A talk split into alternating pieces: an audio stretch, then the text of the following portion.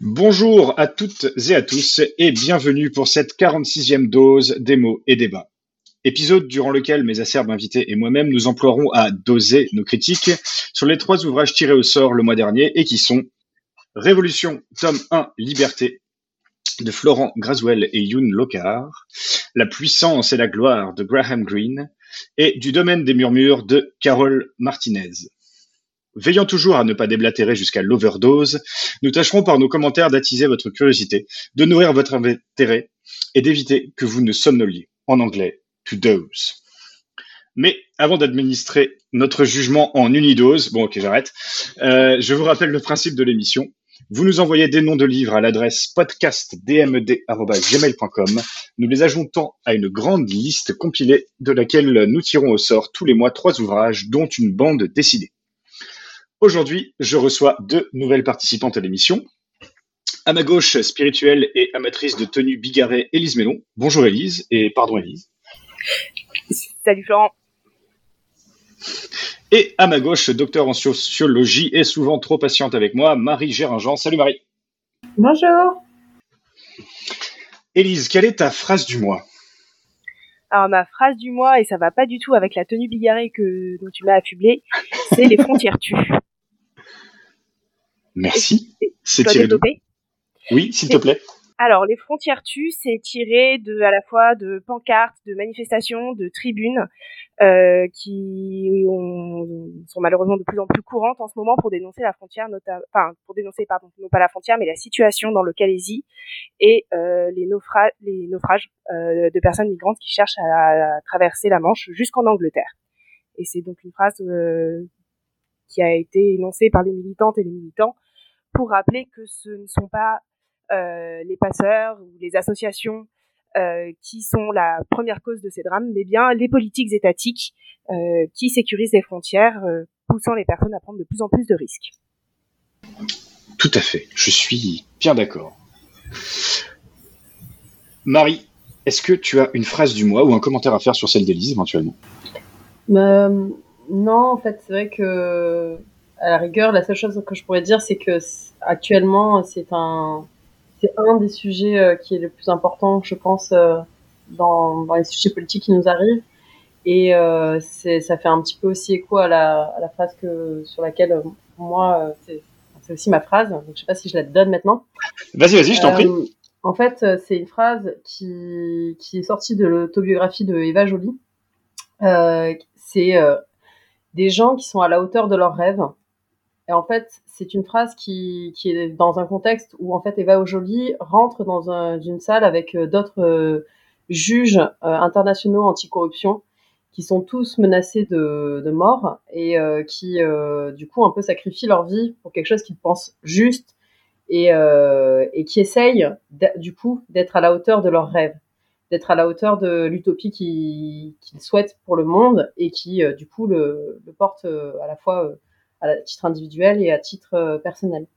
Et cette phrase, c'est quelque chose qui va et qui vient euh, de manière plus ou moins forte dans ma vie. Euh, c'est un petit peu un leitmotiv. C'est un leitmotiv qui est d'autant plus important, euh, je trouve, actuellement, quand on regarde l'actualité politique et quand on regarde également, enfin c'est bête, mais c'est l'hiver. Moi, je travaille dans une association d'aide alimentaire et, et j'ai l'impression que la pression est d'autant plus forte aujourd'hui sur les migrants, sur les personnes pauvres, sur les personnes vulnérables.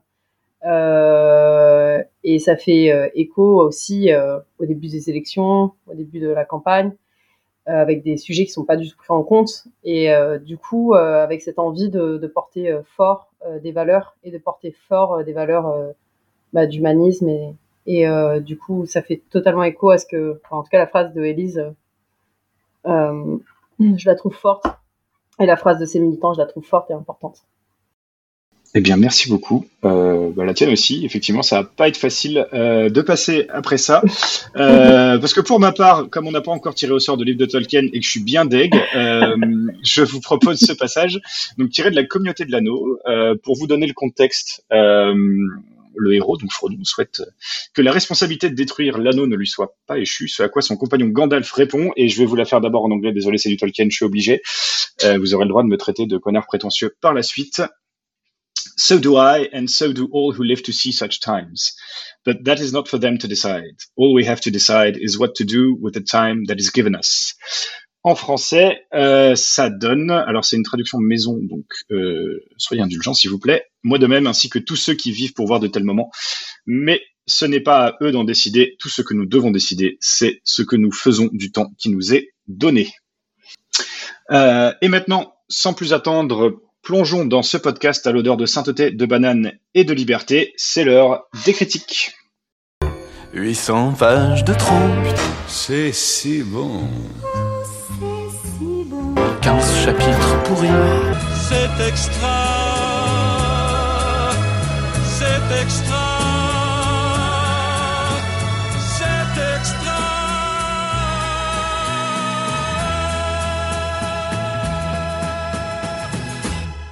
Et pour la première œuvre, il s'agira donc de Révolution, tome 1, euh, Liberté, qui vous sera présenté par Marie. Je te laisse le micro. Alors cette euh, cette BD du coup euh, par Florent Groisel et Youn Locard, je sais pas si je prononce bien, fait à peu près euh, 300 pages. Elle a la particularité, si je me trompe pas, d'avoir été dessinée à quatre mains. Et euh, c'est, enfin, tout d'abord, moi c'est vraiment le dessin qui m'a le plus marqué quand j'ai ouvert le livre. J'ai eu comme un comme eu besoin d'un petit temps d'adaptation, tellement le dessin était chargé, tellement il était lourd, tellement il était euh, complexe. Et euh, un peu comme lorsque les yeux doivent s'adapter euh, au noir quand on est dans la pénombre, et pour un petit peu distinguer les formes et les, et les actions. Donc ce dessin, il est, il va, il marque fortement le, le livre, je trouve, parce qu'il est très chargé. Il est, il est très dense et il est euh, relativement complexe. Euh, ça, ça va faire écho aussi à, au, à l'écriture de, de la BD qui est extrêmement euh, documentée. Euh, en lisant la BD, ça m'a fait penser à des livres que j'avais dû lire en première, euh, en licence de sciences politiques et où euh, sur la Révolution, où on traitait de manière très très détaillée chaque chaque, chaque événement. Et, Oui, parce euh, que je, je rappelle que la BD traite de euh, la Révolution. Et le premier tome, c'est euh, un petit peu les prémices. C'est ça, Marie? Tout à fait. Euh, donc en fait, ça, ça commence un tout petit peu avant la Révolution, euh, juste avant euh, les États généraux. Donc euh, on, pour, euh, pour, pour rentrer au début dans, dans la BD, on est, euh, on est, on suit trois personnages, trois personnages qui sont pas des personnages connus, euh, même si à un moment donné Lafayette passe, même si euh, Robespierre est évoqué euh, sur la fin. Il ne s'agit pas de retracer les, grands personnages de la Révolution tels qu'on qu'on les connaît, mais de suivre trois, personnages principaux, trois destins, enfin plusieurs hein, bien sûr, mais autour de une personnage qui, est plus proche du tiers état, une jeune femme qui fait partie vraiment du peuple et euh, un intrigant, on va dire, du pouvoir. euh, proche, euh, proche de, de la cour et proche, proche des, du roi. Euh, cette façon de rentrer dans, le- dans, le, dans le récit est assez intéressante parce que il y a, comme je disais, euh, à la fois une, une, une, grande documentation, une grande attention euh, faite aux détails, mais il y a aussi ces trois visions à trois, ces trois points de vue très différents qui sont assez bien traités euh, dans la BD.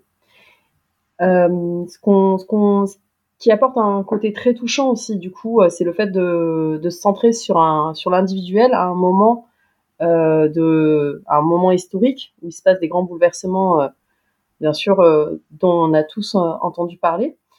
Et du coup, de le traiter à travers les problématiques de ces trois personnages, c'est assez intéressant. On, on suit, par exemple, et on est très, très, je pense, touché par euh, le personnage féminin, donc le, seul, euh, l'un des seuls personnages euh, vraiment bien euh, développé dans la BD, qui va par exemple ressentir de la douleur à la perte de sa petite sœur.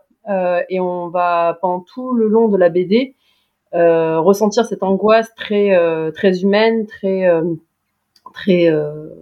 personnelle, et tout en suivant ce personnage passer au travers de grands moments historiques comme la prise de la Bastille, comme euh, des moments beaucoup plus globaux et beaucoup plus universels.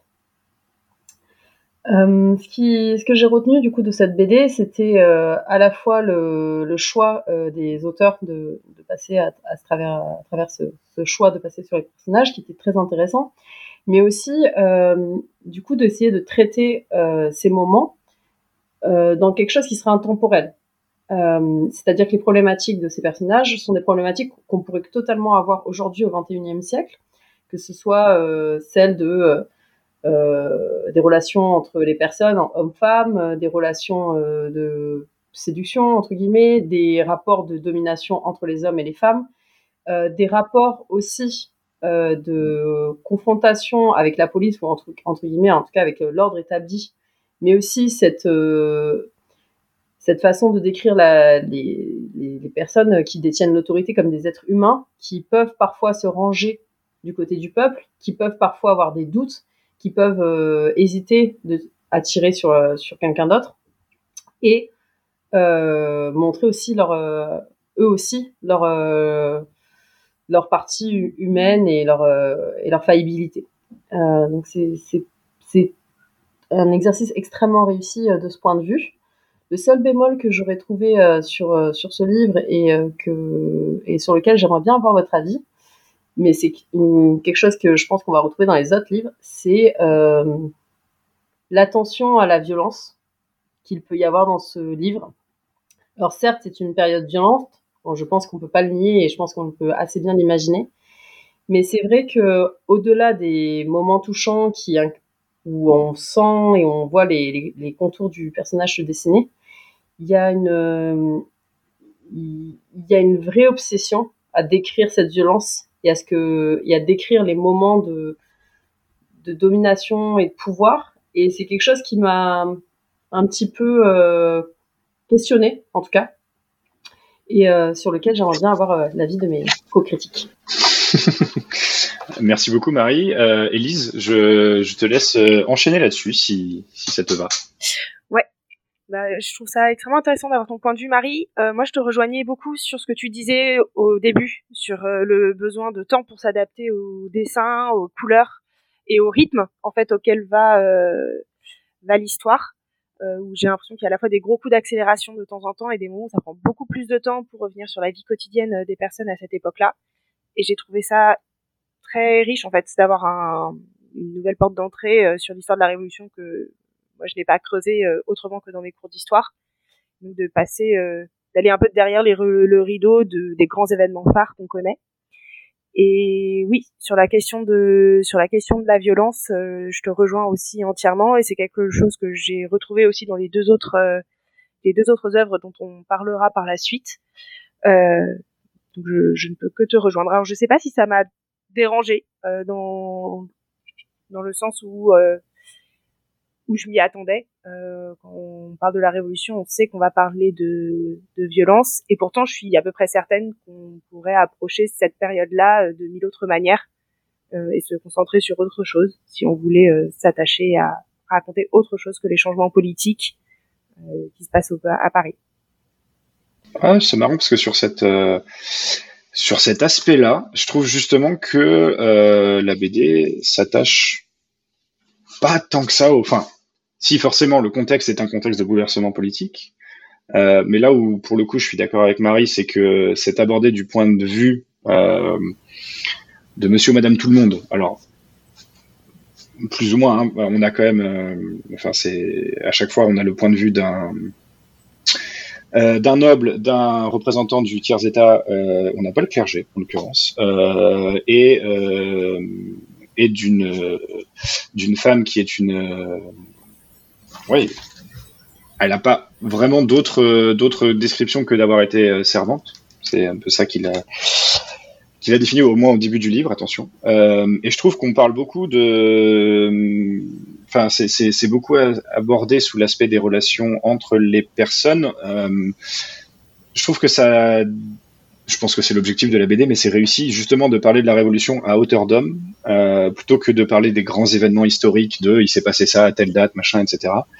Euh, et du coup, euh, je trouve que ça met euh, l'accent sur euh, sur plein d'aspects qui sont intéressants, qui sont à hauteur d'homme, enfin qui sont des aspects de. euh, Enfin, je trouve que voilà, la paranoïa entre la paranoïa des nobles, euh, euh, avec le- l'espèce de, c'est marrant d'ailleurs, euh, de, de polémiste là, Légré, euh, qui est toujours représenté en noir, recourbé, euh, et, et, et je vais vous avouer qu'il me fait quand même vraiment penser dans la façon dont il est dessiné à, à Eric Zemmour, hein, et c'est d'actualité. En plus, bon voilà, son activité fait que.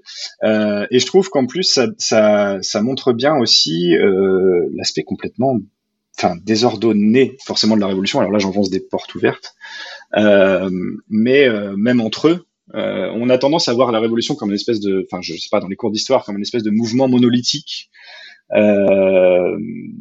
Voilà, le, le peuple s'est soulevé euh, à Paris euh, et dans les campagnes contre l'oppression euh, de la noblesse, etc. Et au final, je trouve que ce qui est très bien rendu, et ça rejoint l'aspect violence dont tu parles, Marie, c'est que au final, ils avaient pas, enfin, ils protestaient un peu chacun dans leur coin, on va dire, mais euh, c'était vraiment ouais, ça venait de la base, donc il n'y avait pas vraiment de leader. Les leaders qui se créaient, mais du coup, entre eux, ils se, ils manquent de, de se battre au final, parce qu'il y a ce moment euh, dans la BD où euh, il y a euh, ceux qui ont pris la Bastille et euh, les armureries de, des Invalides qui rencontrent euh, les reliquats de la garde parisienne, si je me trompe pas, euh, et qui se mettent à se menacer, ce que les uns appellent les autres les pillards, etc.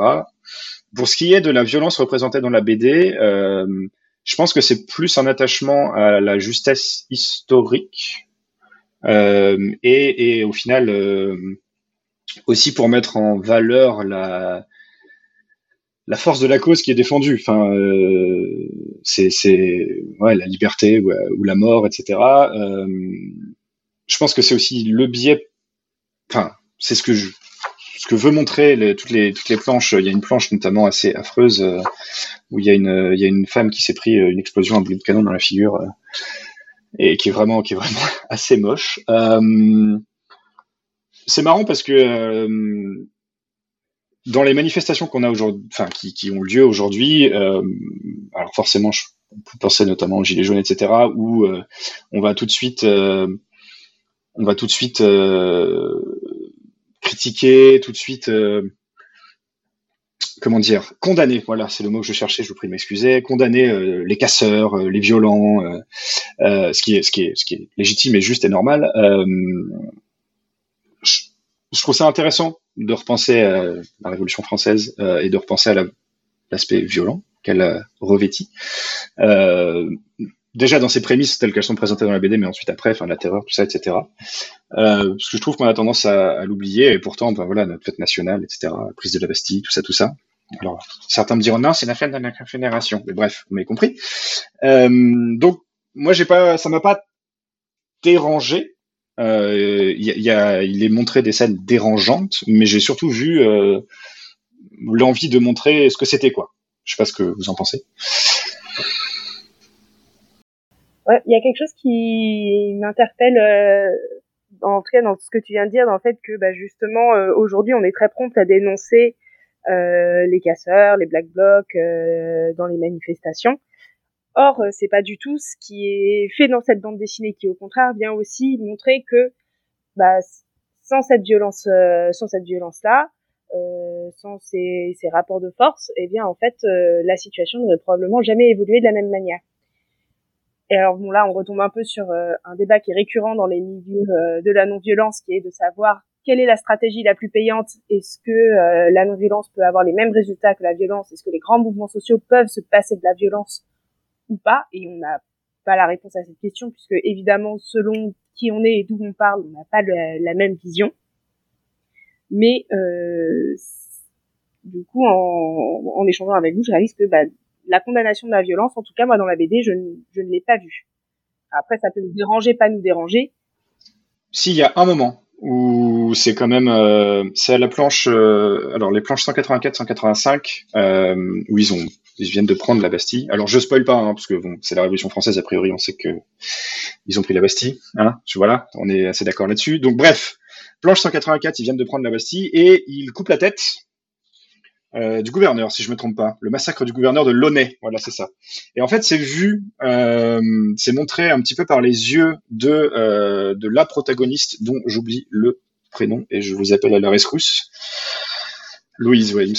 Tout à fait. On s'est vu à travers les yeux de Louise et euh, qui est horrifiée, en l'occurrence, par ce qui se passe. Donc, alors, c'est maigre, hein, honnêtement, euh, mais parce que c'est, c'est, il y a ces, comment dire, cette cette mise en opposition, euh, planche 186 où tu, tu les vois couper au couteau de cuisine, euh, couteau de boucher la tête, euh, la tête du pauvre gars, et t'as, Louise qui en plus est dessinée en, blanc complètement, euh, alors que le reste de la planche est en couleur, qui regarde ça, et juste derrière tu as la foule qui crie hurrah, bravo, il a eu sa récompense, le, bureau, le bourreau du peuple, etc., etc.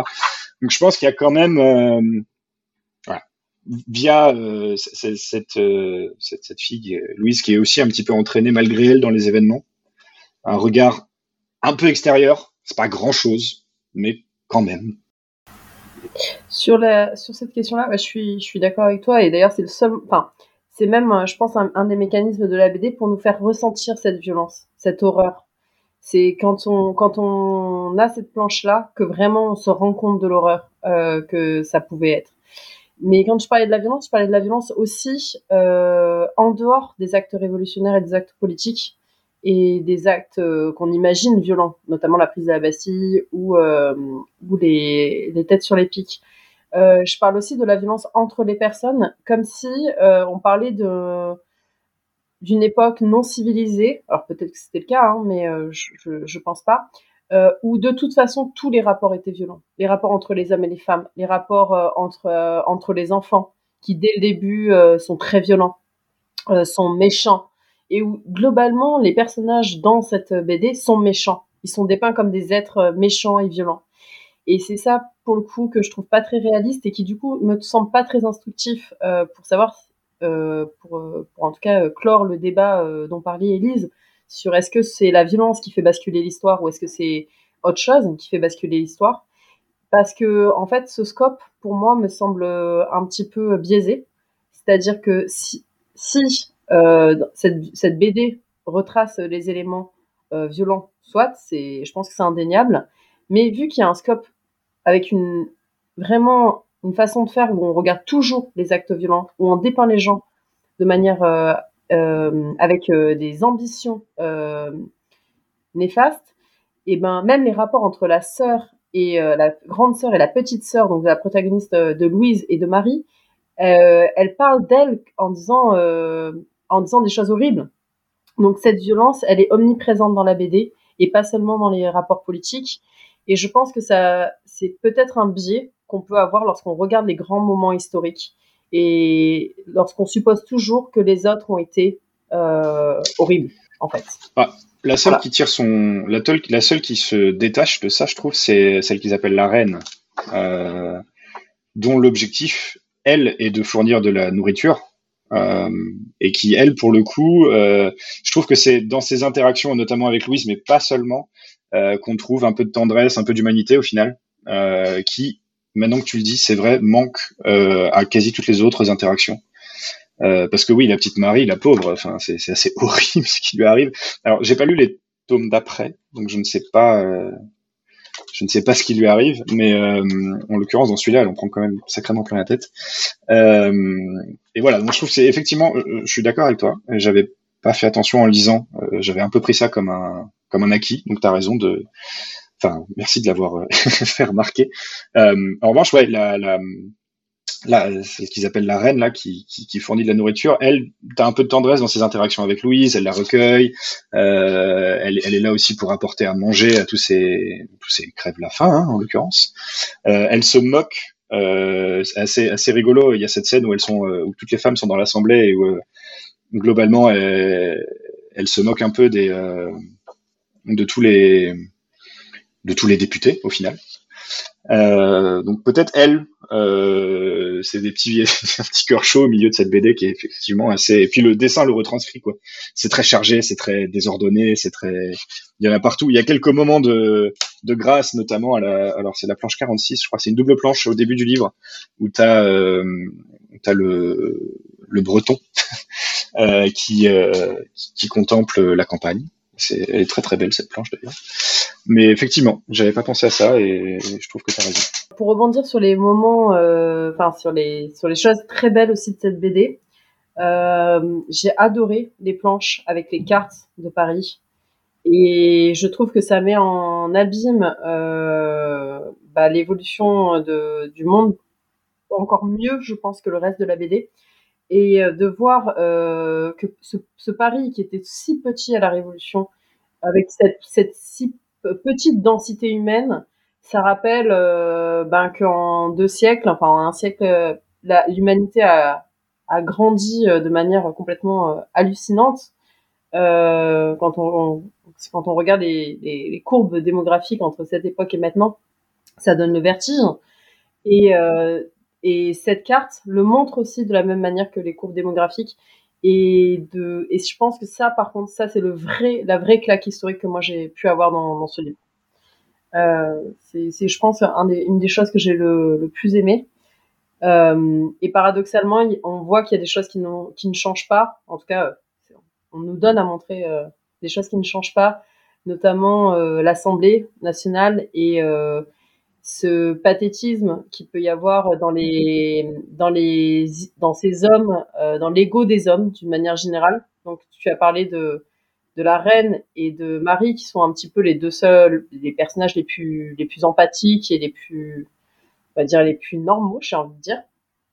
Euh, face à des hommes euh, pétris d'ego euh, fous en fait des hommes fous. Et et si tu veux je peux lire le petit passage ah bah, avec, euh, avec plaisir, ça, d'ailleurs, ça, à moins que, à moins qu'Élise, tu aies, tu aies quelque chose euh, à ajouter, ça nous fera une, une belle clôture à la présentation de cette œuvre. Ouais, euh, bah moi juste euh, parce que je suis en termes juste d'esthétique, je trouve que toutes les doubles pages en fait sont magnifiques. Euh, c'est des moments aussi où on respire beaucoup parce que du coup il y a plus du tout de texte et euh, j'ai trouvé que le graphisme. ah oui, non, c'est clair qu'elle est très belle cette BD. Marie, à toi pour euh, ton extrait, je t'en prie. Ils s'imaginent le plus sérieusement du monde, pouvoir promulguer le bonheur universel. Et le pire, c'est qu'ils ont contaminé tout le monde avec leurs conneries. Merci beaucoup Marie. Est-ce que du coup, euh, compte tenu de, de ce qu'on vient de se dire, est-ce que tu recommanderais la, la lecture de cette, de cette bande dessinée? Je la recommanderais ou je recommanderais de lire euh, Par la volonté du peuple de Timothy euh, Tackett, qui ont tous deux. Euh, euh, donc c'est pas une BD, hein, c'est plutôt un livre euh, universitaire, mais qui tous deux donnent, à voir un petit peu la complexité de la révolution et je trouve que c'est très très instructif. Donc oui, je donnerais à voir cette cette enfin je recommande cette BD à condition de d'avoir un peu de recul sur euh, sur le parti pris euh, euh, on va dire sanguinaire un petit peu. voilà. Merci beaucoup. Élise, est-ce que tu recommanderais de ton côté la lecture de, de Révolution tome 1 Liberté? Ouais. moi je, je, recommande et je pense que j'essaierai aussi de lire ouais. les deux tomes qui suivront. Euh, je ne me suis pas renseignée sur les titres, mais je pense que ce sera égalité. Ah oui, effectivement. Euh, je pense que tu as raison, même si je n'en sais rien. Merci beaucoup. Euh, effectivement, alors du coup, de mon côté, ouais, je vous recommanderais également de la lire. Déjà parce que c'est, ouais, effectivement, je la trouve très belle. Et puis, puis c'est tout ce qu'on s'est dit. C'est très intéressant de, de, voir un petit peu la révolution à un niveau moins élevé que les, les grands mouvements historiques et je vous recommanderais d'en discuter avec des potes parce que du coup c'est vrai que ça met en lumière des trucs auxquels on n'avait pas pensé et ça c'est cool. Effectivement je pense que je vais aussi arrêter de dire effectivement euh, et, euh, et, acheter la suite. Euh, et donc sans transition nous passons euh, au deuxième ouvrage dont nous allons parler aujourd'hui. Il s'agit donc de La puissance et la gloire de Graham Greene. Alors, quelques mots sur euh, Graham Greene tout d'abord, puisque la présentation de l'auteur apportera, je pense, euh, quelques lumières sur euh, l'œuvre dont on parle aujourd'hui. Donc, Monsieur Greene est né en 1904. Il connaît une enfance assez difficile, du moins selon son autobiographie, durant laquelle, dépressif, il fait plusieurs tentatives de suicide, notamment en jouant à la roulette russe, ambiance zouké. Échoué dans cette entreprise, il fait ses études au Balliol College d'Oxford et devient journaliste. Euh, le cœur ayant ses raisons de se baptiser, euh, c'est ce qu'il fait pour épouser une catholique en 1926. Gardez ça en tête, c'est important. Il devient ensuite espion pour le MI6, excusez du peu, euh, où il est recruté par sa sœur. Il est stationné en Amérique latine et au Sierra Leone notamment, et il est amené à côtoyer Fidel Castro et l'évêque brésilien Elder Camara. Tiens donc, il terminera sa vie entre la France euh, et la Suisse, où il est inhumé, à Vevey, très exactement. Ça me fait rire d'en parler parce que j'y étais il y a pas longtemps, voilà. Euh, pour l'anecdote inutile. Il écrivit de nombreux livres, hein, dont, dont La puissance et la gloire euh, est le plus connu, mais aussi des thrillers, des critiques, de la poésie, ce qui lui vaut, entre autres choses, d'intégrer la Royal Society of Literature. N'est-ce pas? Euh, Le livre à présent, La puissance et la gloire. Donc, le titre est sans doute emprunté euh, de la prière, car c'est à toi qu'appartiennent le règne, la puissance et la gloire pour les siècles des siècles. Le livre, donc, nous raconte l'histoire d'un prêtre pourchassé par un régime euh, totalitaire communiste, on va dire, euh, dans la province de Tabasco. Il croisera à travers ses pérégrinations, pérégrinations donc on triple plusieurs personnages, allant d'un dentiste tellement aigri qu'il en devient nihiliste, un canotier décidé à être heureux même quand il ne l'est pas, un lieutenant zélé qui le pourchasse sans relâche pour purger le pays de son engeance. Euh, alors, toutes ces aventures sont racontées majoritairement du point de vue des personnes qu'il croise, euh, l'ecclésiaste, euh, qui va donc questionner sa foi et va finir, presque malgré lui, par trouver la rédemption. C'est un livre euh, qui, je trouve, du coup, reflète assez bien euh, la description du personnage de Graham Greene. Alors, euh, je ne l'ai pas rencontré, il est mort en 91. J'avais un an, mais bon, voilà. À part de ce que j'ai lu de lui, euh, c'est un personnage qui était euh, en prise à l'ennui, sans cesse en quête d'ailleurs, fasciné par les, idéologies, hein, qu'elles soient politiques ou religieuses, mais profondément critique du monde qui l'entoure. Euh, je peux pas prétendre que c'est un livre que j'ai aimé lire, honnêtement. Je l'ai trouvé un peu assommant, honnêtement, parfois décousu et franchement assez morne. Alors, morne pas dans le sens ennuyeux, mais plutôt sombre. Euh, les personnages sont soit euh, sont presque tous euh, souffrants, soit obèses, soit décharnés, accablés par le poids du monde. Ils se méprisent, ils se renient ou ils se tentent de se cacher la, réalité. Les paysages sont arides, les conditions sont dures. Enfin, c'est pas franchement une partie de plaisir. En revanche, enfin je trouve. En revanche, on s'attache presque malgré nous à certains des personnages, tous un plus piteux les uns que les autres. Euh, il faut admettre que euh, en ça, la qualité de l'écriture euh, est à noter, à saluer. Euh, et puis l'auteur, il fait en effet bon, bah, des, merveilles hein, pour dépeindre le caractère, les, idéologies de ces personnages, leurs contradictions, leurs parallélismes. Euh, le personnage du lieutenant, notamment, c'est intéressant dans ce domaine. La critique est acerbe, mais plutôt fine et euh, assez intéressante. Hein. Euh, la preuve, on a accusé Green d'être tout à la fois défenseur du catholicisme et du communisme, ce qui est quand même une assez belle prouesse. Euh, en bref, c'est une lecture que j'ai trouvée difficile, qu'au final je suis content d'avoir fait, mais je suis, je suis assez curieux d'avoir votre avis. Eh ben moi je peux prendre. J'étais pas hyper enthousiaste quand on a pioché ce livre, notamment parce que sur un gros vieux préjugé, putain, la puissance et la gloire, ça doit vraiment être la version euh, masculiniste d'un roman de Jane Austen. Euh, et donc euh, je partais pas avec un très bon a priori. Au final, rien à voir. Euh, moi, ça m'a pas dérangé de le lire ce, ce roman. Euh, c'est pas un roman que je relirais mais il se il se laisse lire enfin, c'est pas euh, c'est pas trépidant c'est pas plein de suspense mais mais j'ai pas trouvé la lecture euh, désagréable. J'ai trouvé qu'on creusait quand même au final pas mal la personnalité euh, et les contradictions euh, des personnages. Euh, et je trouvais qu'au final en fait on s'attache euh, quand même à ce, au personnage principal qui euh, pourtant au départ a rien de très attachant. C'est un sacré loser, il faut le dire. voilà. Mais ça remet tout le monde un peu à sa place.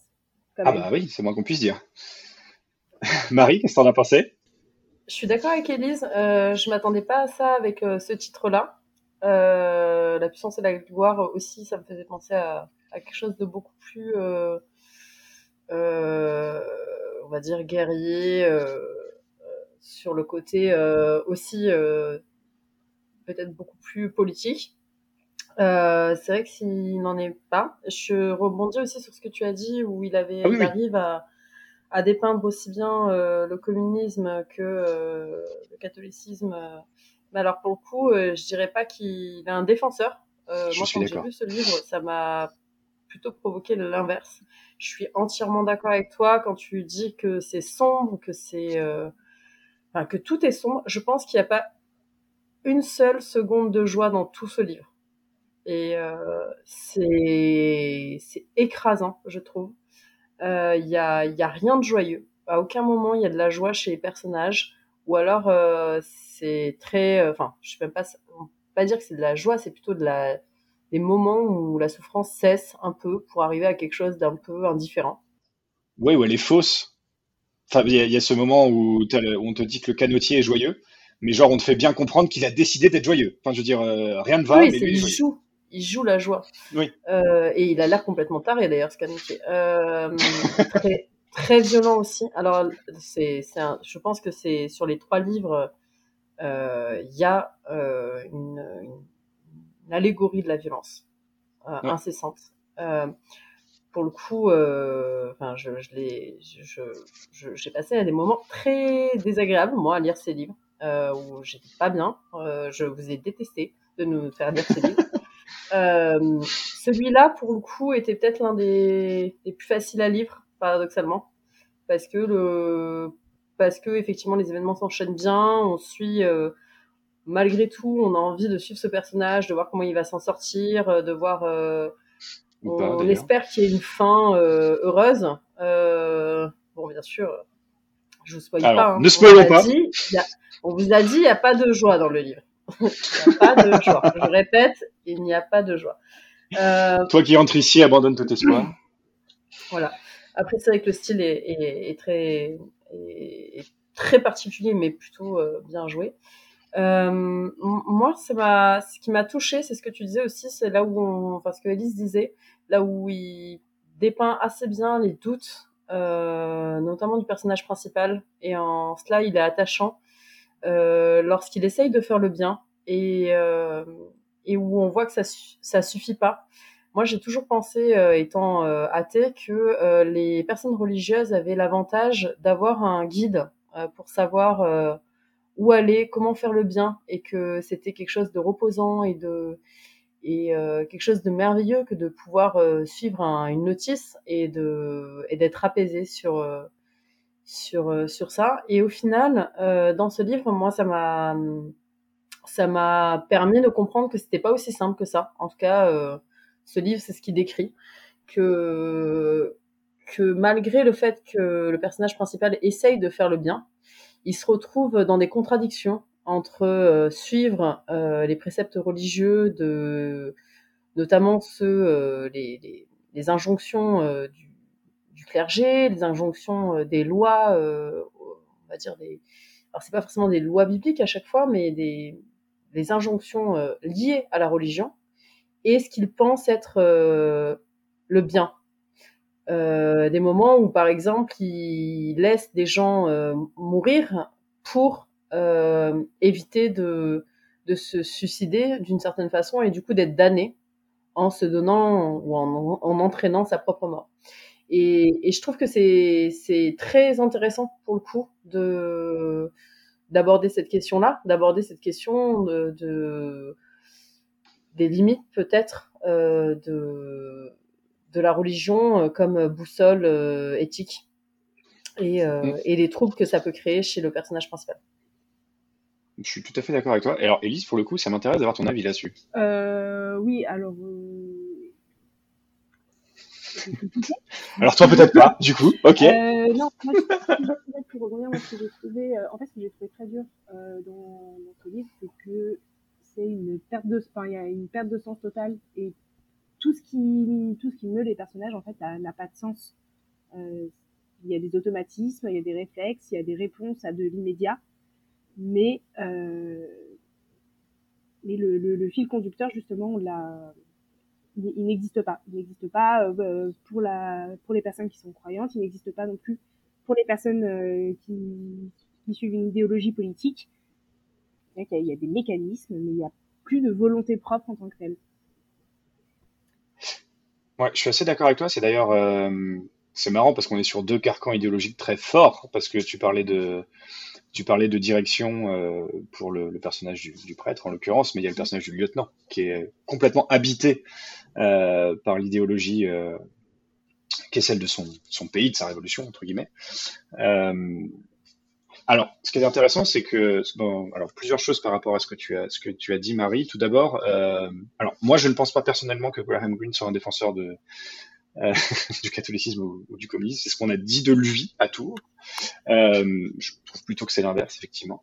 Euh, et euh, et l'autre chose, euh, quand tu parles de, de, de personnes euh, religieuses croyantes euh, qui ont une boussole qui les attire vers le bien, c'est intéressant parce que déjà, je trouve que c'est lui, il a perdu sa boussole. Clairement, euh, il sait, comme dit Elise, quoi, il sait plus où il est, il sait plus ce qu'il doit faire. euh, il se traîne et au début du bouquin, d'ailleurs, il essaye de s'échapper, ce qui est assez intéressant. Euh, et euh, je suis en train de perdre le fil de ma pensée. Oui, pardon. Et oui, et alors, pardon, excusez-moi. Je voulais faire un parallèle avec euh, le lieutenant, euh, qui lui, en l'occurrence, est très très sûr de qui il est au début. Euh, et c'est euh, c'est marrant. Et c'est là où je trouve que le Graham Greene écrit, écrit très bien. C'est que il va décrire l'attitude du lieutenant comme étant celle d'un prêtre, assez assez fréquemment. Et même il va le dire. Il va dire clairement, il marchait, il marche comme un prêtre marcherait euh, euh, vers la messe, etc. Et c'est là où je trouve le, le livre vraiment très intéressant, c'est quand il renvoie tous ces personnages bout à bout. Alors, et qu'il les rachète euh, aussi. Euh, le prêtre, bien évidemment, qui au final, euh, malgré le fait qu'il ait perdu sa boussole, est ramené à faire le bien, presque malgré lui, parce que effectivement, hein, il aide des gens, etc. Mais c'est quasiment tout le temps malgré lui, je trouve. Enfin, il est tout le temps ramené pour sauver quelqu'un. Il y a quelqu'un qui vient le chercher, il va, il va devoir porter assistance, etc. Sauf vers la fin où il a le choix et il fait le choix d'y aller, sans spoiler. euh, et à côté de ça, tu as t'as le lieutenant qui est, qui, est, qui est très sûr de lui, euh, qui est persuadé de faire le bien, et, euh, et on comprend aussi ses motivations, même si elles sont extrêmement violentes et très disproportionnées, euh, quand, euh, quand il t'explique, euh, quand il fait sa critique, en l'occurrence, euh, du catholicisme. Mais c'est celui qui va, au final, s'adoucir aussi, quelque part.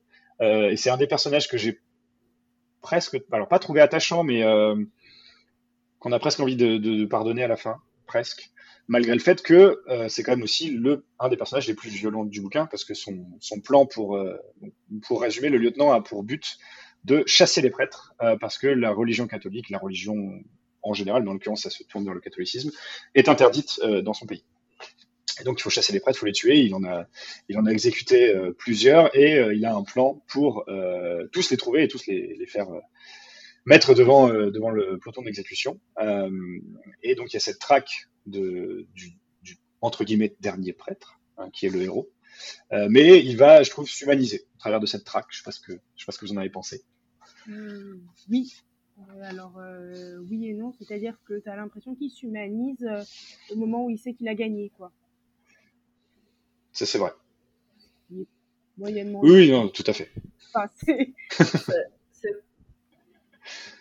C'est- vrai que dans ce qui est, ce qui est, enfin, ce qui moi me, ce que j'ai trouvé choquant et à la fois pénible dans ce, dans ce livre, c'est que je dirais pas qu'il n'y a pas de sens. Enfin, moi, j'ai l'impression que les deux, personnages sont, sont, sont, ont un sens très aigu, au contraire. Euh, Enfin, en tout cas, ils ont une quête très aiguë, voire des obsessions.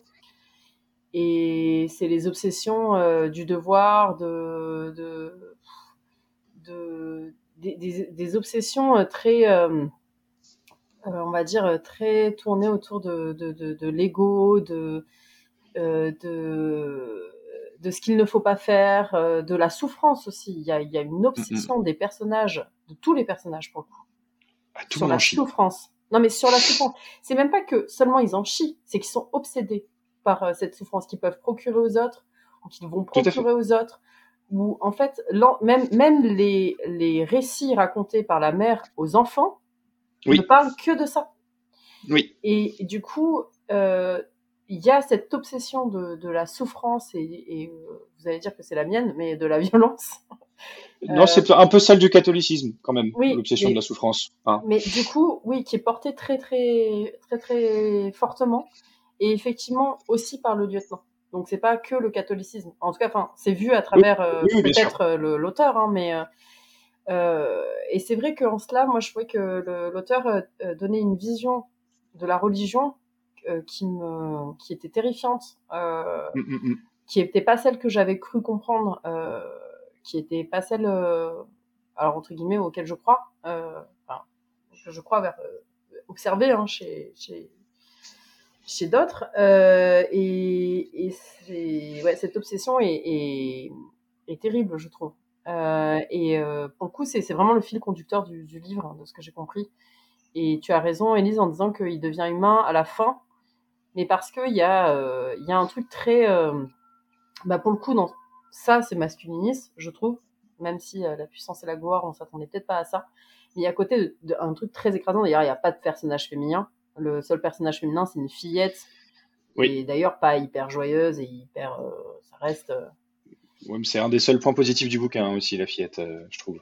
Oui, et encore, elle est, elle est cinglante, Et elle encore, est, euh, elle est, pour le coup, elle est pas du tout humaine. On, on dirait que c'est la, c'est, c'est la version un peu édulcorée de la petite fille dans l'exorciste quand même. Enfin, elle est bizarre cette petite fille, elle est, elle est, elle est chelou.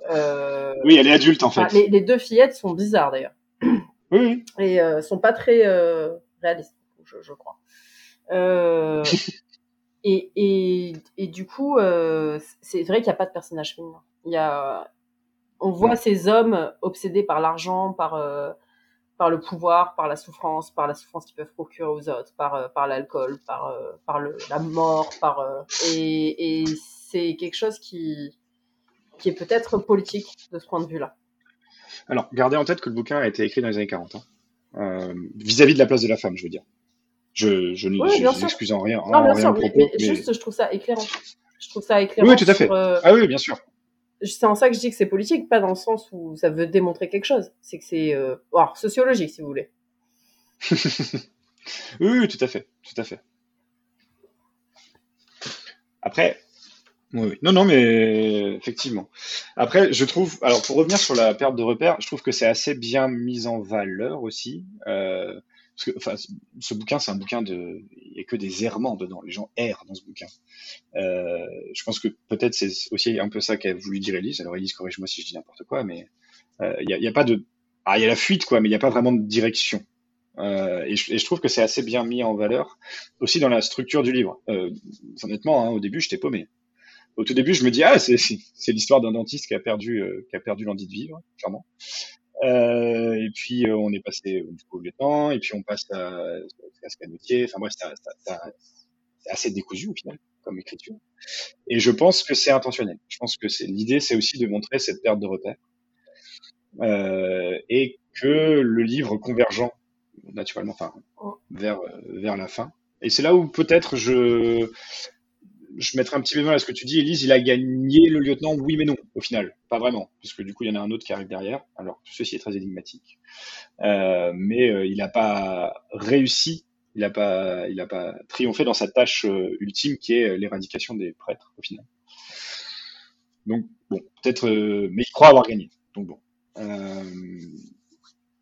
En ça, j'ai trouvé le livre vraiment, enfin, c'est extrêmement bien écrit. En revanche, c'est une lecture que j'ai trouvée honnêtement euh, assez pénible. J'ai l'impression qu'on est assez d'accord là-dessus. Tout à fait. Encore plus pénible euh, au début qu'à la fin. Je trouve que ça s'améliore un peu. Oui, oui, je suis d'accord.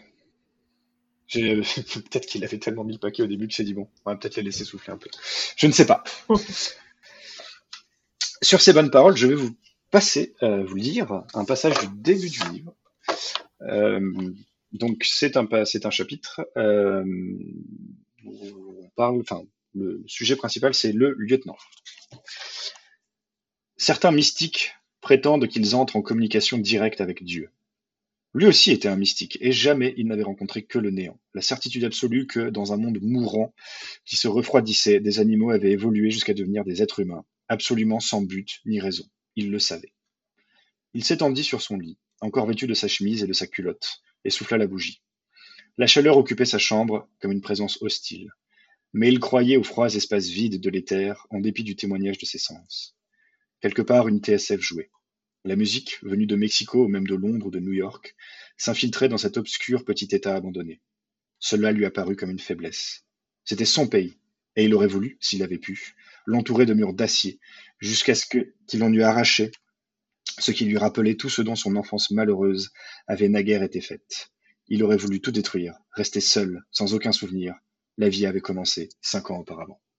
Merci à toutes les deux. Et pour terminer, euh, nous allons passer à la dernière œuvre qui se nomme donc Du domaine des murmures, écrite par Carole Martinez, œuvre pour laquelle je vais laisser la parole à Élise. Je t'en prie. Eh bien, merci beaucoup.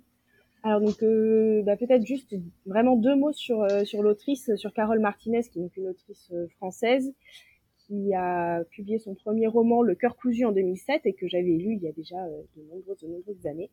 Une autrice qui en tout cas est euh, réputée ou connue pour mettre beaucoup de merveilleux dans ses euh, dans ses romans, à on, on prête un peu un talent de conteuse. Et du domaine des murmures qui a été publié donc en, en 2011, elle avait gagné le concours des lycéens remporté le concours des lycéens, je sais pas comment on dit.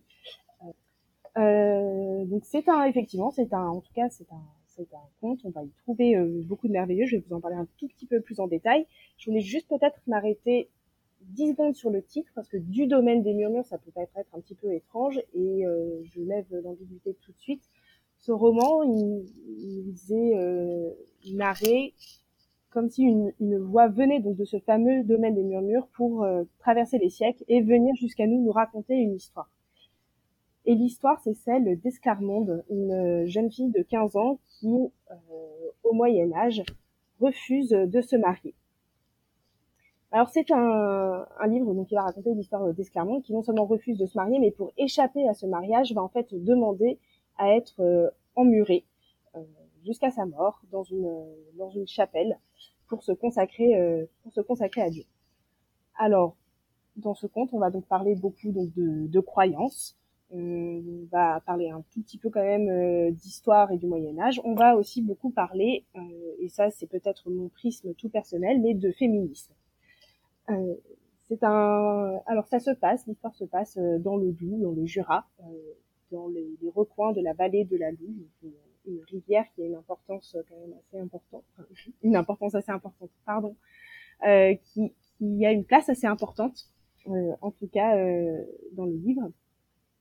Mais euh, c'est un roman que j'ai trouvé aussi, et là-dessus je vous laisserai euh, peut-être me partager vos propres ressentis. Moi j'ai trouvé effectivement euh, plein de, violences, de violences de genre, de violences sexuelles, plein d'emprises, de relations de pouvoir, de guerre et pourtant, on va quand même retrouver euh, beaucoup de résistance, beaucoup de, merveilleux, de contes et aussi beaucoup d'amour euh, dans ce livre.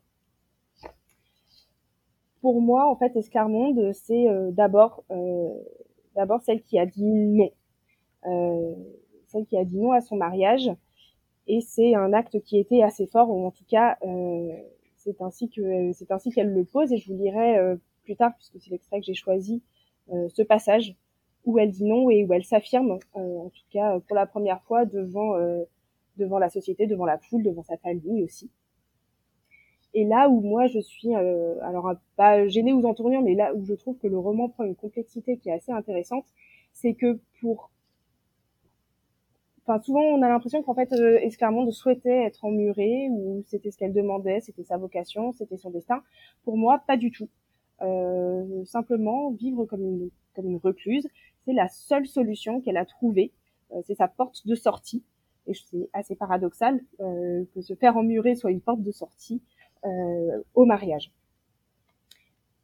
Et elle le, elle le pose en fait hein, très clairement dans le roman puisque elle s'exprime, elle, elle s'exprime en disant mais que cherchais-je donc en entrant en ces murs? L'extase mystique, la proximité de Dieu, la splendeur du sacrifice ou la liberté qu'on me refusait en m'offrant en mariage? Pour moi, très clairement, elle cherchait la liberté, euh, la liberté dont on la privait euh, en la mariant à un type euh, qui avait l'air, en tout cas, parfaitement détestable. Et donc de ce, de cette, de, de, cet emmurement, de cet enfermement dont elle va faire euh, sa liberté, donc elle va se retirer du monde. Et paradoxalement, c'est aussi à ce moment-là où en fait elle va euh, trouver un pouvoir, euh, une emprise et une influence qu'elle n'aurait jamais eue à l'extérieur de, de, son, de son KGB avec seulement une fenêtre ouverte sur l'extérieur pour avoir à manger. Et donc c'est elle a un pouvoir qui devient immense. Elle a une capacité à influencer les personnes qui viennent la voir au fur et à mesure de sa de sa réclusion elle a un aura qui se construit un aura de sainte euh, un aura de prophétesse les gens viennent la voir pour euh, lui confier leurs péchés pour avoir des conseils euh, pour se recueillir Et donc elle a, euh, elle a un pouvoir qui est immense. Elle va influencer la vie des gens. Elle va euh, et elle va au final peu à peu se jouer d'eux et elle va en fait devenir manipulatrice. Peut-être aussi justement pour moi pour se réapproprier, se réapproprier ce pouvoir. Et c'est aussi donc quelque chose qu'elle exprime très clairement dans son livre. Et je voulais vous lire un, un deuxième tout petit passage où elle disait euh, j'ai joué avec ces pécheurs inconnus, j'ai trituré des âmes et à défaut de croire en Dieu, j'ai commencé à croire en moi, en la force de ma parole dont je voyais chaque jour croître l'incroyable pouvoir. Donc c'est ça qui est extrêmement intéressant pour moi dans euh, dans ces, ces 200 pages, c'est euh, la, tension, le paradoxe, les contradictions entre l'enfermement et l'ouverture, entre la fragilité et un pouvoir qui va sans cesse croissant. Et alors évidemment, on ne peut pas ne pas parler de religion, ne pas parler de croyance, alors que ce qui motive en partie euh, au départ, c'est aussi cette volonté de, se, donner à Dieu et son pouvoir, elle le tire de la croyance euh, ou de la crédulité euh, des habitants et des pèlerins. Et en même temps, c'est euh, aussi, et là je vais pas trop m'étaler pour ne pas euh, divulgacher la fin, euh, mais c'est quand même aussi cette croyance et cette crédulité qui va causer sa perte. voilà, euh, moi ce que j'avais envie de vous dire pour vous, vous, présenter ce livre, et je passe sciemment sur plein d'autres passages, euh, plein d'autres passages, puisqu'on a aussi des moments assez forts de témoignages sur la guerre sainte, euh, sur les croisades, etc. Mais, mais j'avais un peu envie déjà de m'arrêter là et de voir comment vous, vous aviez vécu cette lecture. Marie, je t'en prie. Je suis d'accord avec euh, Elise que ce qui est pour moi l'un des, des, éléments les plus forts du livre, c'est de voir comment une femme, euh, à cette époque, en tout cas dans ce contexte-là, euh, pense que la meilleure solution pour être libre, c'est de s'emmurer.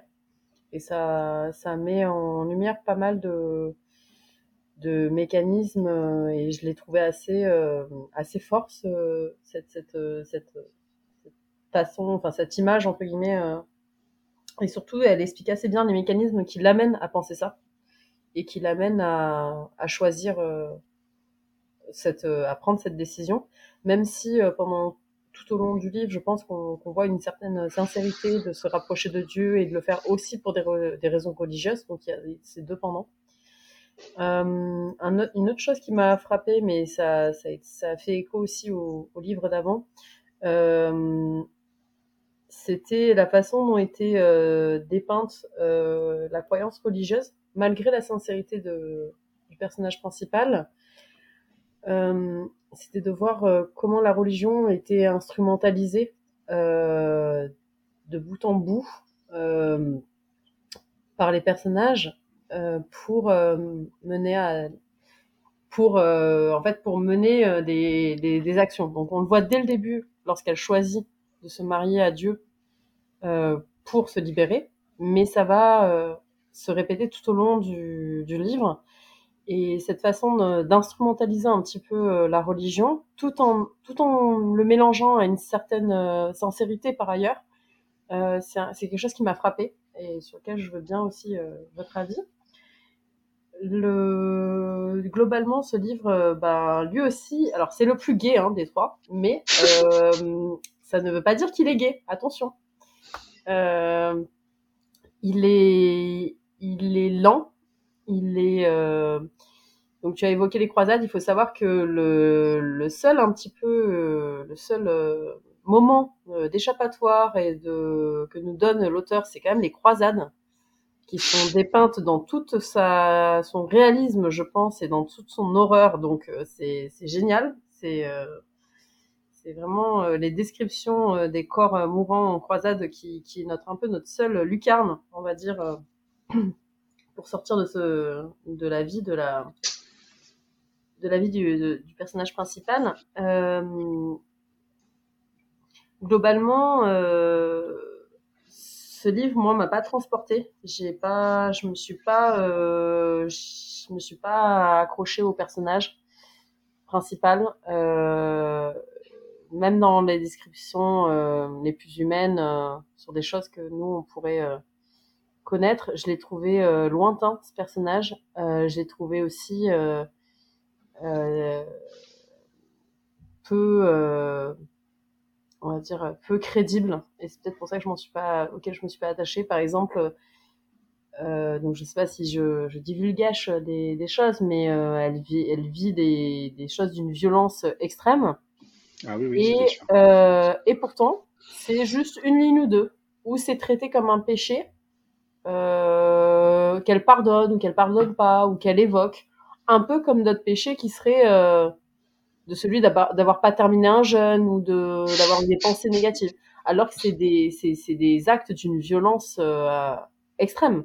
Inouï. Et du coup, le fait de mettre un peu tout sur le même pied d'égalité, de mettre également sur le même pied d'égalité la fable et des éléments de contexte historique qui se veulent un petit peu euh, informatifs, euh, c'est quelque chose qui m'a un petit peu perturbée dans la lecture, notamment les moments où euh, l'auteur nous prend un parti en disant, par exemple, sur la toute fin, à votre époque, ça peut vous sembler, enfin, c'est pas exactement les termes, mais à votre époque, ça peut vous sembler incroyable d'une certaine façon, ce qui se passe là.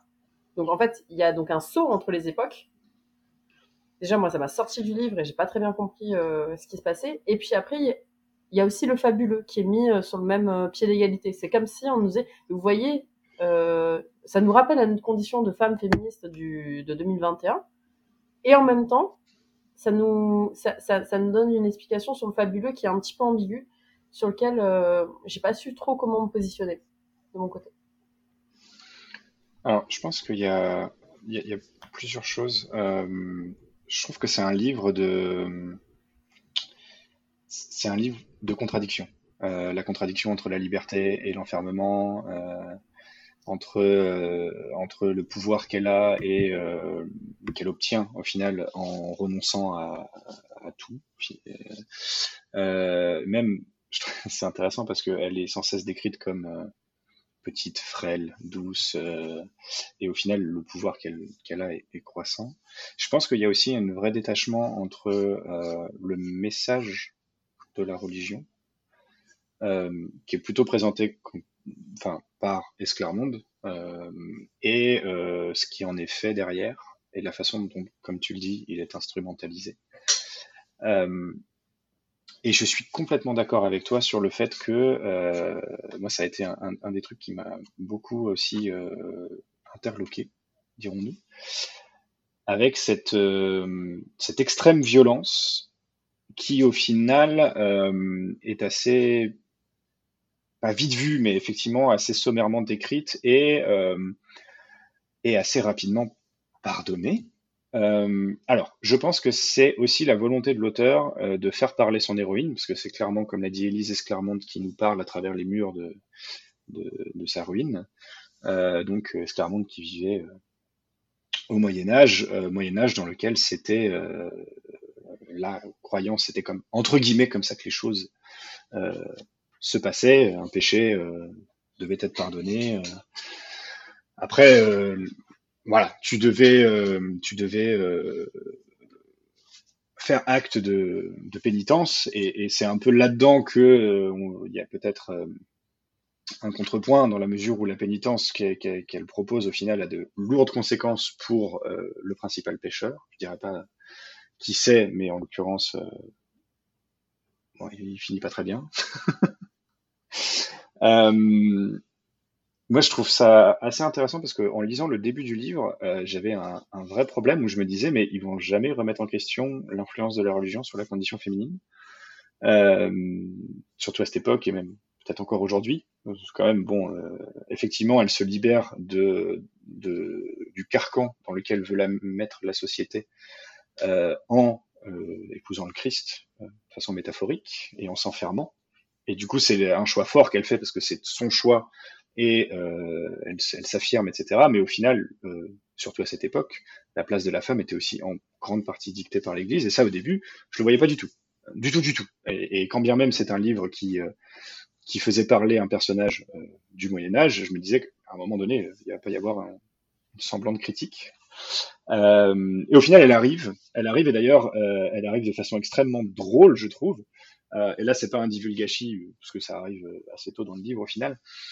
Euh, on doit être à peu près au tiers du bouquin. Euh, quand, euh, quand les moines discutent de la virginité de la Vierge et de l'accouchement, etc., et qu'ils sont complètement ridicules. Et à partir de là, il y a beaucoup plus de remises en question, et j'ai trouvé ça un petit peu, enfin, pas rafraîchissant, parce que ce bouquin n'est vraiment pas rafraîchissant, mais on souffle un peu quoi. Et on se rassure aussi vis-à-vis du livre, parce que moi, à un moment, je me suis vraiment dit, voilà, il y a, a aucun recul sur l'objet principal, qui est quand même, euh, alors, plus que la religion catholique, et c'est là où je vais différencier le message du dogme, mais vraiment sur l'Église, quoi, sur le dogme. Euh, et donc ça m'a un peu rassuré. Euh, personnellement, c'est un livre qui m'a mis une petite claque quand même. Euh, déjà parce qu'effectivement, il est aussi très cru dans la description de sa, sa violence. Il y a même des mots euh, qui sont employés, qui sont qui sont crus, quoi, honnêtement, euh, pour décrire le sexe, pour décrire euh, pour décrire la violence. euh. mais c'est aussi un livre qui est euh, qui est plein de finesse parce que il y a notamment ce passage où Esclarmonde recluse entend une des servantes bah, faire l'amour dans les bois avec un un, commerçant pas loin, et où c'est vraiment décrit comme étant quelque chose de bon et de bien et de joyeux et de, et de bénéfique pour tout le monde. Donc c'est pour ça que je dis que c'est vraiment un livre pour moi qui est un livre de ouais de paradoxe de et où on va euh, mettre un petit peu tout sur euh, sans dessus dessous, enfin tous les concepts sur leur sur leur tête. Euh, et en ça j'ai trouvé que c'était un livre assez intéressant. Euh, j'ai pas grand chose de plus à dire dessus, si ce n'est que, effectivement, j'ai surtout trouvé que trouver du bon dans toutes les situations mauvaises qui arrivent parfois, effectivement, amoindrit la portée du bouquin. Euh, Là-dessus, je rejoins, euh, je rejoins ce que vous avez dit toutes les deux, euh, où effectivement, il lui arrive quand même des trucs qui rendraient n'importe qui complètement fou, enfin, fou, et puis. et elle trouve quand même le moyen à chaque fois d'y voir du bon, de la rédemption, du positif, même de la joie et du bonheur. Ce que je comprends tout à fait compte tenu de certaines des choses qui lui arrivent, qui sont effectivement objectivement source de joie et de bonheur. Mais waouh, enfin je veux dire, euh, c'est là où je rejoins Marie, où effectivement euh, bah, la fille c'est une sainte. C'est très dur de, de s'identifier à elle parce que euh, euh, c'est assez peu réaliste, quelqu'un d'aussi bon, d'aussi euh, prêt à pardonner tout ce qui lui arrive. À la fois euh, pardonner ceux à qui lui font subir ça, pardonner nos offenses comme ceux qui nous ont offensés, euh, mais aussi euh, la fatalité et le, le monde et la société qu'il a mis dans cette situation-là. Alors effectivement, bon, bah, c'est une fille du Moyen Âge, donc euh, elle se dit peut-être que c'est son lot, mais voilà, c'est le bémol que j'apporterai moi au livre. Euh, je sais pas ce que vous en pensez. Ouais, c'est marrant parce que je suis pas du tout d'accord. Ah, cool. Euh, avec toi, parce que j'ai pas du tout l'impression qu'Esclarmonde, elle pardonne quoi que ce soit. Mm. Et elle n'est pas euh, du tout dans, dans la rédemption des personnes. Enfin, les personnes qui lui font du mal, euh, clairement, bah, elle les envoie euh, faire la guerre à l'autre bout du, à bout du continent. Enfin, pour moi, Mm. c'est pas la définition même du pardon. Et au fur et, alors il y a quelque chose aussi, je pense, de, enfin, qu'il faut pas oublier, c'est que Esclarmonde, au début du roman, elle a 15 ans, elle prend une décision qui est l'autre de sens, qui va affecter le reste de sa vie. Et une décision qu'au fur et à mesure, en fait, qui va lui peser de plus en plus, qu'elle va vouloir Oui, remettre en question et dont elle va vouloir se, se débarrasser avec énormément de difficultés. Et il y a, peut-être aussi quelque chose de là, euh, du fait de, de grandir, de vieillir, euh, de gagner en expérience aussi avec euh, tout ce qu'elle peut voir et tout ce qui lui arrive dans, dans sa cellule. Et moi, je suis pas du tout certaine qu'elle pardonne, qu'elle pardonne à qui que ce soit. Donc tu penses que malgré ce qu'elle en dit, que euh, la raison derrière est une raison de rédemption, de euh, euh, elle au final ne pardonne pas. Euh, je- J'essaye de. Bah, c'est une manière de faire payer, en tout cas. D'accord. Ouais. ouais. Enfin, moi, je, moi, je l'ai vécu, euh, je l'ai vécu, je l'ai- ouais, je l'ai compris un peu comme ça. Ouais, ouais, non mais très bien parce qu'effectivement, euh, que je t'en prie Marie, excuse-moi. Je, je, je l'ai perçu de la même manière qu'Élise. Euh, à aucun moment, elle ne donne la rédemption. Elle permet, elle, elle, elle argumente, même elle justifie ses, ses décisions euh, quand elle envoie euh, justement quelqu'un en croisade, euh, soi-disant pour que l'autre soit euh, pardonné par Dieu. Mais à aucun moment, il s'agit de, de pardonner elle. Hum, hum. Non, non, et euh, et quand tu dis que c'est une sainte, Euh, au contraire, euh, moi, ce qui a fait que je ne pouvais pas m'identifier, c'était son manque d'empathie. C'était son Ah oui? Ah ouais, un manque d'empathie que je trouvais lorsqu'elle le décrit pour moi euh, les actes d'amour, etc. Il y a oui, il y a un regard attendrissant à ces moments-là, mais le reste du temps, euh, son enf- c'est presque euh, elle, elle, elle, elle perçoit les gens et elle les décrit comme dans son rapport à elle, de ce que les gens peuvent lui apporter, de ce qu'elle possède des gens, de ce qu'elle a peur de perdre des gens, de euh, sa, sa terreur, euh, c'est de c'est c'est de perdre les gens ou de, de c'est son rap, enfin elle est dans un, elle est complètement égocentrique, elle est complètement mégalo, elle est complètement euh, centrée sur elle-même et euh, et euh, à un moment donné même elle, euh, c'est décrit dans le livre, hein, elle elle vrille complètement. Oui, oui, c'est clair. Donc en, en cela, moi j'ai pas, je l'ai pas perçue du tout comme une sainte et c'est aussi ça qui m'a un petit peu déçue. Euh, moi j'aimerais bien qu'on me décrive des saints, des gens purs et et euh, Ouais, et- oui, mais euh, il n'y a pas d'en- il y a pas d'empathie, il n'y a pas de solution pour les autres, il n'y a pas de tentative de de protéger réellement les autres, de, de, de les protéger du courroux de Dieu. Ouais. Oui, c'est vrai. Mais à chaque fois, c'est des manigances. C'est des manigances et c'est des manigances pour se protéger, pour protéger euh, alors elle et ses intérêts proches, pour pas spoiler tout le monde. Mais, euh, Oui, après, enfin, vu, vu le, enfin, elle possède, elle possède de la rien. survie. Oui, mais c'est Oui, de la survie. Oui, c'est de la C'est de survie. la survie. oui, On voit, on voit un- un- une personne qui est euh, en survie. oui, oui, mais enfin, ouais. Alors, que- alors qu'un saint, pour moi, devrait se détacher de cette notion de survie. Et devrait être détaché de ça et, et penser à un bien commun, à un bien global. Et là, Oui, on est enfin- rapporté euh, aux intérêts individuels. euh, Mais toi, tu te serais senti plus proche de quelqu'un qui, compte tenu de ce qui lui arrive, euh, aurait cette capacité, euh, presque, Ah. on se rapproche de Jésus là. Non, mais à s'échapper à- également, également dans, dans le commun. Ouais. Ouais, mais je l'ai trouvé. C'est marrant parce que je l'ai trouvé. Alors du coup, j'ai conscience que je me contredis presque par rapport à ce que j'ai dit avant, mais je l'ai trouvé presque plus humaine parce qu'elle avait ce côté euh, un peu égocentrique, un peu euh, euh, ouais, où elle, elle, elle se, elle se défendait elle et ses proches, comme tu le dis. Euh, ça, ça, ça, ça l'a ramené presque à un niveau, ouais, à un niveau humain, quoi. Euh, et, et, et compte tenu de l'absolue dépossession dans laquelle elle s'est mise, qu'e- qu'elle essaye de posséder un petit peu la vie des autres, si j'ai bien compris ce que tu voulais Mhm. dire. Euh, moi, c'est ça qui me l'a rendu presque, euh, encore une fois, c'est ça qui me la rend humaine, c'est ça qui me la rend euh, réaliste, on va dire. C'est, ouais. Alors après, je suis d'accord avec vous que, au final, les conséquences sont que, euh, effectivement, les, la plupart des gens qui lui causent du tort, euh, ça se passe pas super bien pour eux, ou alors ils se rachètent euh, d'une autre façon, ou ils sont rachetés d'une autre façon, mais ils restent profondément malheureux. Ça, je suis assez d'accord.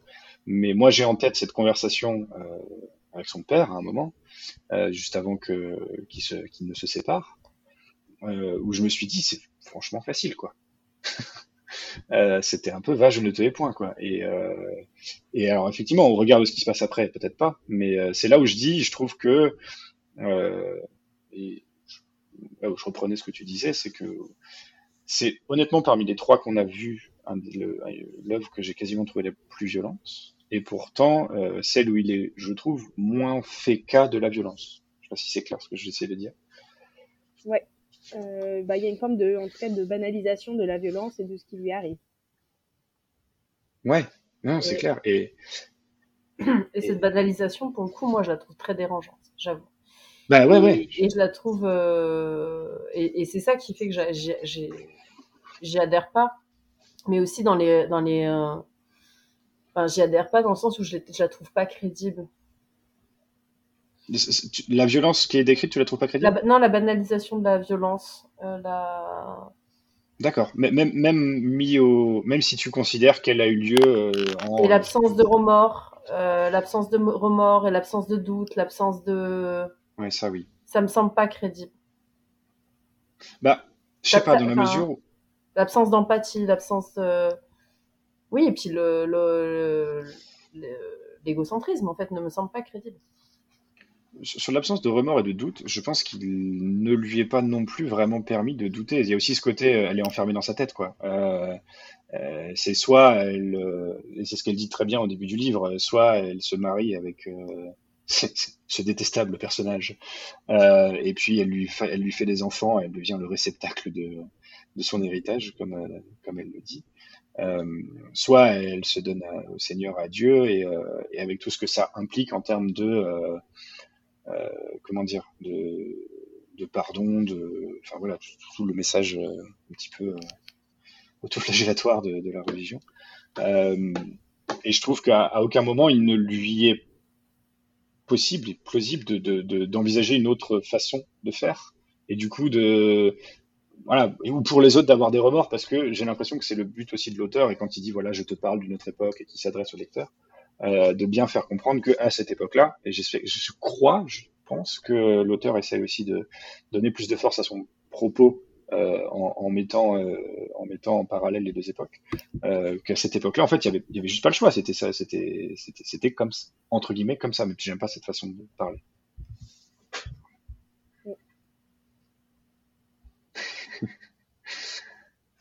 Est-ce que vous avez d'autres choses à dire sur du domaine des murmures euh, Sinon, je ah, je t'en prie, Elise. Peut-être une autre chose à dire, c'est que Oui. donc là, on a principalement brossé le portrait quand même de la personnage principale. Or, il y a quand Oui. même foule d'autres personnages qui sont quand même extrêmement intéressants euh, Oui. dans ce livre, et notamment des personnages féminins. Moi, je suis désolée, j'ai décidé que je prenais avec un, un prisme féministe et Mais t'as je raison. garde jusqu'au bout. Euh, et on va retrouver, je trouve, euh, un peu bah, les, les figures, euh, les figures des, euh, des croisages, de, des croisages pardon, de, euh, de la vie des femmes entre euh, l'enfant, euh, l'enfant, la femme et, euh, et euh, l'ancienne qui va avoir plus de connaissances, plus de maturité, plus de contrôle, etc. Enfin, qu'il y avait vraiment beaucoup de choses extrêmement intéressantes dans les personnages qui se, qui se jouaient. Tout à fait. Et notamment, maintenant que tu en parles, celle qui au final je trouve est la plus libre et celle qui, qui pour l'époque possède le moins, parce que c'est pas une châtelaine, c'est pas une, c'est la, la servante de, euh, de la deuxième femme du père de Esclarmonde, Donc, euh, que j'ai trouvé vraiment très intéressant comme personnage. tout à fait. Bérangère. Bérangère, tout à fait. Voilà. Est-ce que je vous lis mon extrait? Eh ben écoute, à moins que Marie t'aies autre chose à dire. Avec plaisir. Donc c'est un passage qui arrive donc au tout début du roman, euh, au moment du, du, mariage qui aurait dû avoir lieu entre euh, Esclarmonde et son promu qui s'appelle euh, Lothaire. La noce, d'abord scandalisée, s'est apaisée face à mon sang répandu. Son grondement s'est tu pour percevoir ma voix. Le souffle qui portait mes mots n'était pas naturel. La puissance de mon engagement, le calme de Lothaire, qui, refusé publiquement par une jouvencelle de 15 ans, ne protestait pas, mais restait figé à mes côtés, me voyant pour la première fois. Ma douleur maîtrisée, ma beauté de statue et ce long ruban de sang dans mes mèches dorées, dans mon voile transparent, tout leur a soudain semblé merveille. À cela se mêlait le ciel liquéfié cernant la Seine, les hurlements des arbres que le vent fouettait en rafale, et l'étonnante immobilité du grand pontife, à l'habit violet, crosse en main. L'orage crachait sa colère, grondait comme une énorme bête, tandis que calmement, je disais non à l'archevêque Thierry, vicaire du Christ et suzerain de mon père. Je disais non à mon père, à Lothaire, à mes maîtres présents et à venir. Je disais non pour la première fois. Merci beaucoup. Merci beaucoup, Élise. Est-ce que, euh, du coup, est-ce que tu, tu recommanderais à nos auditeurs, nos auditrices, la lecture de- du domaine des murmures? Oui, je recommande la lecture de ce livre qui interroge et qui questionne, mais qui est extrêmement, et, enfin, et qui en plus est extrêmement bien écrit. Je- Marie? Euh, non. Ah, Désolée, je ne recommande Ah, pas. non, non, au contraire, c'est intéressant. Pourquoi pas? Parce que je me suis fait chier. Ce qui est une excellente raison. Voilà. D'accord. Eh bien, pour ma part, euh, je vais plutôt me ranger du côté, euh, du côté d'Élise. Euh, c'est plutôt une lecture que je recommande. Que je l'ai trouvée effectivement questionnante, ouais. Moi, m'a mis, ce, bouquin m'a quand même mis une, petite claque. Merci, euh, merci beaucoup, merci, euh, merci toutes les deux. Euh, et puisque nous avons, nous nous avons fini dans la joie, la bonne humeur, l'allégresse de parler de ces petites tranches de soleil qui étaient Révolution tome 1 Liberté, euh, La puissance et la gloire de Graham Greene et euh, Du domaine des murmures de Carole Martinez, euh, je vous propose que nous passions maintenant aux recommandations de nos chroniqueuses et de notre chroniqueur. Mais moi, je ne suis pas ainsi que certains de tes prétendus amis. Tu peux avoir confiance en moi. Aie confiance, crois en moi, que je puisse veiller sur toi. Je propose donc de euh, donner la parole en premier à Marie. Marie, euh, qu'est-ce que tu as à nous recommander ce mois-ci? Alors, ça va être un livre. euh, à la base, je ne voulais pas le recommander parce que je pensais que c'était too much. Mais en fait, euh, après la lecture de ces trois livres, je vous le recommande chaudement. Ça s'appelle Humanité, une histoire optimiste de Rutger Bergam et euh, que j'ai trouvé euh, pour le coup assez, assez à la fois intéressant et aussi comme une ressource pour essayer de, de voir les choses d'un œil à l'opposé des trois livres que nous avons eus, donc plutôt avec un œil euh, positif. Et euh, je trouve que c'est une vraie ressource. Donc euh, ce, cet essai euh, historique euh, me semble intéressant. Je suis tout à fait d'accord, c'est un, un vraiment très chouette bouquin. Élise, quelle est ta recommandation du mois? Eh bien, moi, ma recommandation du mois, c'est un duo de musiciennes qui s'appelle euh, Birds on the Wire, qui est composé de euh, Rosemary Stanley, qui est la chanteuse euh, du groupe Moriarty, et de Dom Lanena, qui est une violoncelliste, et qui font à la fois euh, des reprises et euh, des, créations, euh, dans un style euh, très doux et très joyeux. Et pareil, ça vient un peu euh, contrebalancer euh, les lectures un peu sombres de ce mois-ci. Merci beaucoup. En l'occurrence, je connaissais pas, mais j'adore Moriarty. euh, je vais me, me hâter de découvrir. Euh, pour ma part, je vais vous commander une chaîne YouTube. Euh, une chaîne YouTube qui s'appelle Listening In. Euh, en français, euh, tendre l'oreille. Et c'est une chaîne YouTube qui, entre autres choses, euh, va décortiquer des, euh, des, des thèmes de films, des thèmes musicaux de films, euh, pour essayer de montrer comment euh, certains sentiments, certaines scènes, euh, enfin beaucoup de choses peuvent être transmises par la musique et la place de la musique dans un film. C'est fait par un musicien, mais pour autant c'est accessible à des gens qui n'y connaissent rien, puisque j'en fais partie, par exemple. J'ai jamais fait de solfège de ma vie, je suis incapable de lire une note, et pourtant ça m'a passionné. Donc donc ouais, je vous recommande Listening In, qui en plus se paye le luxe, évidemment, euh, de parler de John Williams et euh, de son immense influence sur euh, la saga Star Wars, vous l'aurez compris. eh bien, merci à, merci à toutes les deux, euh, et puis merci, euh, merci à toutes euh, et à tous qui nous écoutent. Et je passe sans plus tarder la parole à Mehdi. À toi, Mehdi.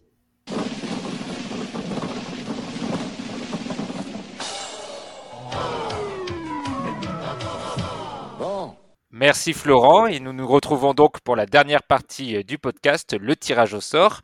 Moi c'est Mehdi qui vais présenter l'épisode du mois de janvier et je serai accompagné de deux chroniqueuses, une habituée, bonjour Manu, Bonjour Mehdi.